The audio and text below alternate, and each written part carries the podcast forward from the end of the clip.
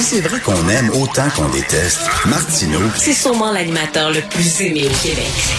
Vous écoutez Martineau. Cube Radio. C'est quoi la CAQ? C'est drôle de poser la question. Ça fait quatre ans qu'ils sont au pouvoir, mais il y a beaucoup de gens qui se disent c'est quoi cette bébête-là, la CAQ, quand même, quand ils pensent, là? Sont-tu nationalistes? Sont-tu fédéralistes?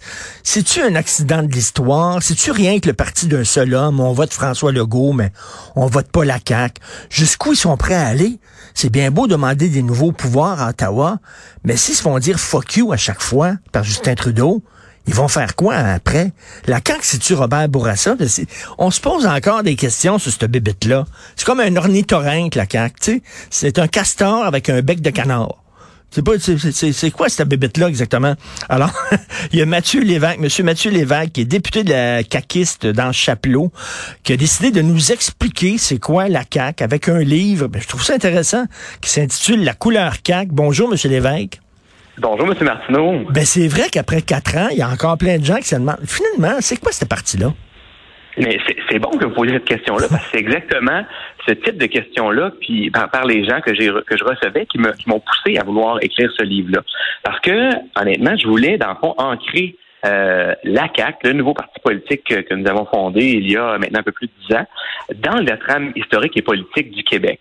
Je voulais justement démontrer aux, gens que, à, à quel point c'était pas une erreur de parcours, c'était pas une erreur historique. Au contraire, l'offre politique était vraiment, vraiment valable et était aussi s'inscrivait dans le fond dans la trame politique québécoise. Parce que je, je dans le livre, je commence avec euh, notamment Honoré Mercier qui est le premier grand réalignement des forces nationalistes au Québec lorsqu'ils fondent le, le Parti national. Ensuite, je, je, discute également de la question de, de l'Union l'Union nationale avec Maurice Duplessis et en, par la suite euh, avec également René Lévesque. Et donc, c'est des, des réalignements politiques et des partis générationnels qui se sont suivis et qui ont été des groupes, des groupes en fait qui se sont ralliés euh, de nationalistes pour offrir une offre politique. Mais... Donc, par exemple, avec Honoré Mercier, on a les Rouges, les Bleus qui se sont unis Parti national.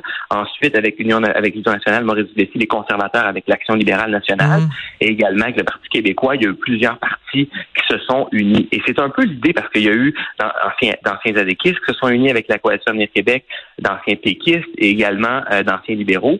Et euh, dans le livre également, j'aborde les, les, cinq principes euh, et les cinq valeurs là, principales là, de, de, de, la CAQ, notamment euh, la santé, l'éducation, l'économie. Mais, mais, mais monsieur, monsieur, monsieur Lévesque, je, je suis curieux parce que quand, avant de sortir un livre comme ça qui explique c'est quoi la CAQ et qui le remet là, dans la trame narrative historique du Québec, j'imagine vous devez avoir la bénédiction du chef. Là. Euh, est-ce que François Legault, Papa Legault, est-ce qu'il a lu votre manuscrit avant qu'il soit envoyé aux éditeurs? Ben, tout à fait. Et d'ailleurs, il l'a même préfacé, euh, M. Legault. Donc, il y a une très, très belle pré préface à ce livre-là.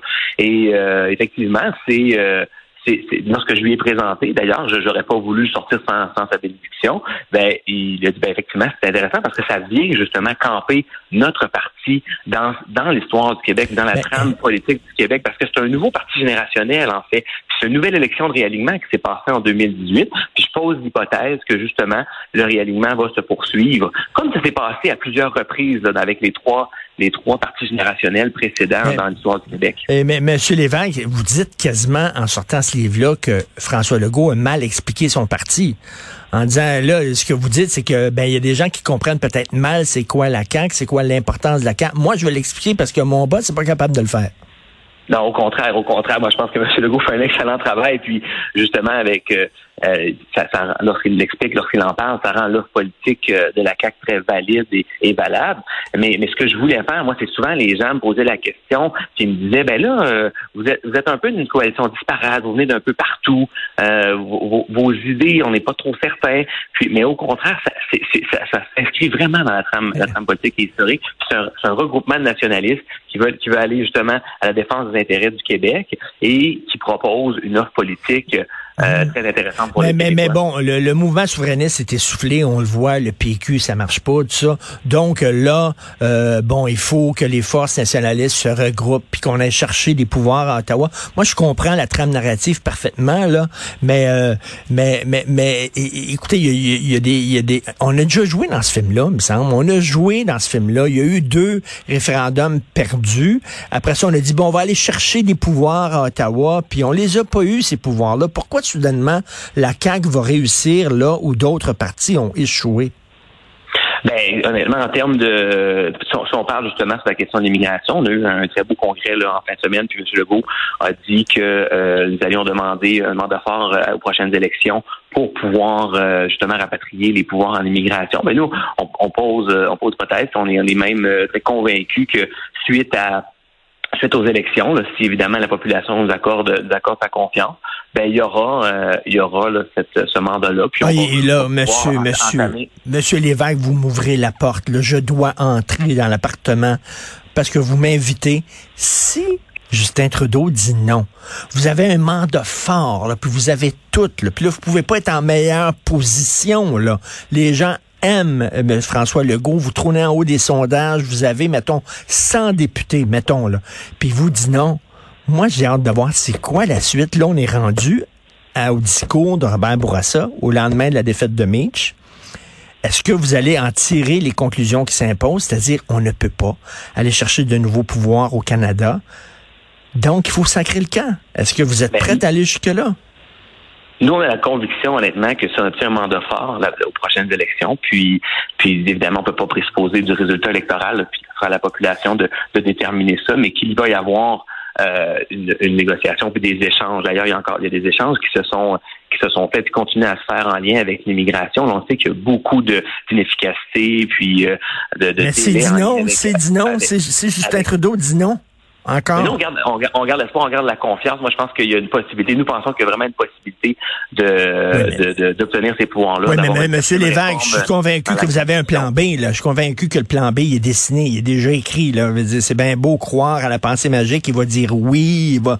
D'ailleurs, pour le moment, je me demande pourquoi il changerait d'idée avec 20 députés de plus. Je sais pas euh, comment ça se fait que vous pensez ça, mais bref, là, euh, s'il dit non, j'imagine que vous avez pas parlé de ça. Là. vous avez un plan, là. Écoutez, moi j'ai vraiment la profonde conviction qu'on va pouvoir euh, qu'on va pouvoir obtenir euh, ce pouvoir-là, puis ces négociations-là suite à un mandat fort. Moi, je pense que c'est euh, ce serait bon autant pour le Canada que pour le Québec. Puis je pense que il y a des possibilités d'avoir des, changements constitutionnels, notamment avec des ententes ou autres. Moi, je, moi, je garde la conviction qu'un mandat fort va, va pouvoir nous pouvoir nous donner cette. Mais s'il dit non, je reviens là-dessus. S'il dit non. Vous avez, j'imagine, vous avez envisagé ça. Vous vous êtes pas naïf à peu près, là. Vous savez que. C'est tellement une question hypothétique. Nous, au contraire, on, on, on, voit le bon côté des choses. On est très pragmatique, comme vous, comme vous, comme vous le savez. Puis, au contraire, moi, je pense que, honnêtement, avec, avec euh, une victoire, un mandat fort par la population, il va pouvoir y avoir, euh, il va pouvoir y avoir cet échange-là là, au niveau des pouvoirs en immigration. Mais, mais ce qui est hypothétique, je m'excuse, c'est de penser qu'il va dire oui parce que juste parce que vous avez 20 députés de plus. À un moment donné, je, moi, si j'étais Justin Trudeau, là, je dirais, écoute donc, Christy, le Québec veut tous les pouvoirs, ben, ayez le courage de sacrer le camp. Si vous êtes chez vous, vous êtes un pays, vous aurez tous les pouvoirs. Si vous décidez de rester au Canada parce que vous êtes un parti fédéraliste, la CAQ, faut le dire, ben, fédéraliste, c'est que vous avez pas tous les pouvoirs. À un moment donné, on peut pas avoir le beurre, l'argent du beurre, puis le cul de la fermière sans euh, tout en restant au sein du Canada? je, comprends ce que vous dites, mais je pense que sur certains, dans certains secteurs, notamment l'immigration, et peut-être d'autres secteurs également, il peut y avoir des ententes spécifiques. Il y en a eu d'ailleurs par le passé avec euh, avec le gouvernement fédéral, donc c'est possible, ça s'est déjà vu. Euh, puis des ententes constitutionnelles également, ne serait-ce que certaines négociations, soit que ce soit une entente administrative ou une entente euh, bilatérale, la Constitution le prévoit d'ailleurs. Mais je, je vois pas pourquoi en immigration ça pourrait pas se faire aussi. Euh, puis, puis avec un mandat clair aux prochaines élections, je pense que ça serait c'est vraiment une possibilité qui est, qui est, dans les cartons. Mais si jamais, je reviens là-dessus parce que il faut envisager un parti politique qui est responsable. il envisage toutes les options. si vous n'avez pas envisagé l'option du non, on veut rien savoir, ça va être quoi la suite, c'est que c'est un parti qui est pas responsable à un moment donné. Là. Euh, dans n'importe quelle situation, on, on, bon, oui, on va, on va aller chercher des pouvoirs, mais si jamais on se fait dire non, voici l'autre voie à suivre. Mais ça, c'est pas, il y a aucune préparation là-dedans. Vous avez rien préparé, il n'y a pas de plan B. on prend l'ensemble de nos responsabilités, de ça c'est certain. Mais, mais honnêtement, actuellement, notre on se concentre principalement sur la campagne qui s'en vient, puis obtenir ce mandat, ce mandat fort-là, ce mandat clair-là, c'est ça sur quoi on Mais vous avez déjà un mandat très clair, vous avez déjà un mandat très fort, vous êtes en majorité, vous trônez en haut des sondages, qu'est-ce que vous voulez de plus? Mais là, on va, Là, on va demander à la population de nous donner un mandat clair lors des prochaines élections sur la question spécifique du rapatriement des pouvoirs en immigration, ce qui n'avait pas été fait à la dernière élection, au rapatriement des pouvoirs ben, spécifiquement. là, ça va, être, ça va être le cas. Ben, organiser un référendum, organiser un référendum sectoriel le 3 octobre prochain, en même temps que les élections. Vous posez la question euh, euh, là-dessus spécifiquement aux Québécois. Moi, je suis convaincu qu'à grande majorité, euh, ils vont dire oui, on veut plus de pouvoir. Et là, vous arrivez là-bas devant Justin Trudeau avec ça, ce référendum sectoriel-là. Il y a même des gens de la CAQ qui l'ont proposé à M. Legault, qui s'était jeté. Écoutez, M. Martin, on a déjà joué dans ce film-là, puis d'autres partis ont déjà joué dans ce film-là, puis on va laisser euh, les référendums à d'autres à d'autres partis. Nous ne sommes pas le parti des référendums, là, au contraire. Nous nous concentrons vraiment sur la prochaine élection, puis demander ce mandat fort à la population. D'ailleurs, ça va être très clair dans la plateforme électorale. Mais il y a une part de naïveté là-dedans, là. cest à dire que là, on va arriver fort, là, 20 députés de plus, puis là, Justin Trudeau va dire, ah, ben là, vous avez 20 députés de plus, c'est sûr, je vais vous donner les... My God, c'est la pensée magique, là. Incroyable. Vous parlez de déjà jouer dans ce film-là. T'as boire qu'on a déjà joué dans ce film-là, de demander des nouveaux pouvoirs à Ottawa. Ben, honnêtement, puis, puis, on, puis, on, a réussi à en obtenir par le passé, certains pouvoirs, certaines ententes administratives, puis même dans ce mandat-ci, on a réussi à faire de, de, de, très beaux gains, notamment en lien avec euh, l'entente euh, sur la famille, l'entente en logement également, euh, sans condition. Au moins, pourquoi pas l'immigration aussi. Là. Puis il y, a déjà, il y a déjà des échanges actuellement, et puis, puis elles vont se poursuivre. Puis à, la suite du, du, 3 octobre, selon les résultats de l'élection, puis on, on verra la population. Et, la loi 21, c'est toujours la pensée magique aussi en disant la Cour suprême va dire oui, tout est correct, tout est parfait. La loi 96 aussi, tout ça, vous croyez que soudainement toutes les portes vont s'ouvrir devant vous? Par magie? évidemment, pour parler de la loi 21 puis de la loi 96, il y a, des dispositions de, de, dérogation ou des dispositions de souveraineté parlementaire qui sont inscrites dans ces dans ces lois-là. Effectivement, là, pour pour le moment, elles, devraient tenir. On verra là, euh, je pense avec la Cour d'appel et les différents jugements qui arriveront. Mais euh, nous croyons que notre position est très est très valable. Puis l'utilisation également de la clause de la disposition dérogatoire devrait l'être. On trouve un peu déplorable aussi là, que le gouvernement fédéral décide d'aller d'aller à l'encontre, euh, dans le fond, de les poursuivre, du moins d'annoncer qu'ils vont qu'ils vont euh, être un, acteur à la Cour suprême si jamais ça s'y rend.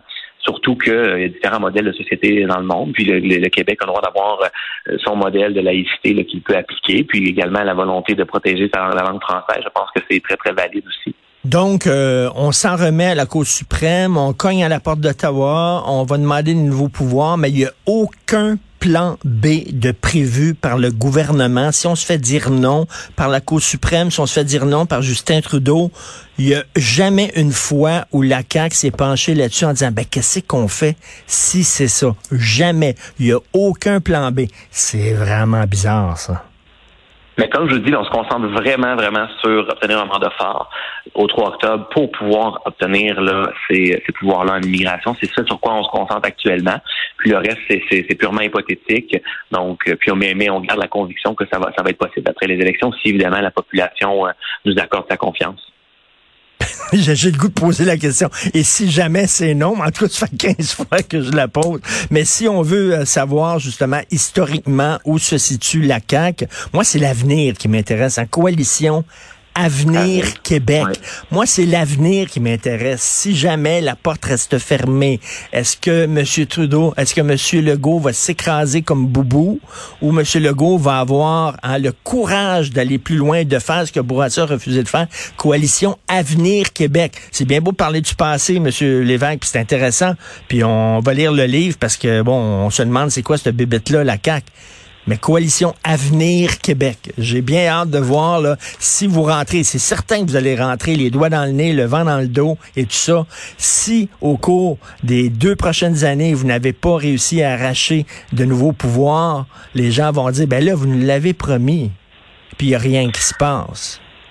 Mais là, on est vraiment dans, dans, dans, l'hypothèse. Dans deux, ans, c'est long en politique. On dit souvent que c'est une journée, une semaine, c'est une éternité. Donc, euh, pour le moment, vaut, vaut mieux, euh, vaut mieux se concentrer sur, euh, sur ce qui hmm. s'en vient. Il y a une campagne électorale qui s'en vient, puis c'est vraiment là-dessus sur quoi on, on, veut, on veut plancher. mais, mais et le, titre de votre livre, c'est la couleur CAC. Est-ce que c'est quoi la couleur CAC C'est-tu rouge ou bleu ou c'est mauve? Mais justement, c'est l'union de l'union des anciens péquistes, des anciens péquistes et des anciens des anciens libéraux, puis ça fait ça fait donc la couleur CAC. Mais j'ai l'impression que les anciens péquistes pèse moins fort dans la coalition que les anciens libéraux? Que c'est plus un parti libéral qu'un parti péquiste? Ben, moi, je pense pas. Moi, je pense qu'au contraire, que c'est un parti nationaliste. C'est un parti qui, qui est pragmatique, qui veut justement défendre les intérêts du Québec, qui s'est tenu debout, qui a, qui a fait des lois qui n'ont pas été faites par le passé. Vous avez mentionné la loi 21, la loi 96 pour la langue française, la laïcité.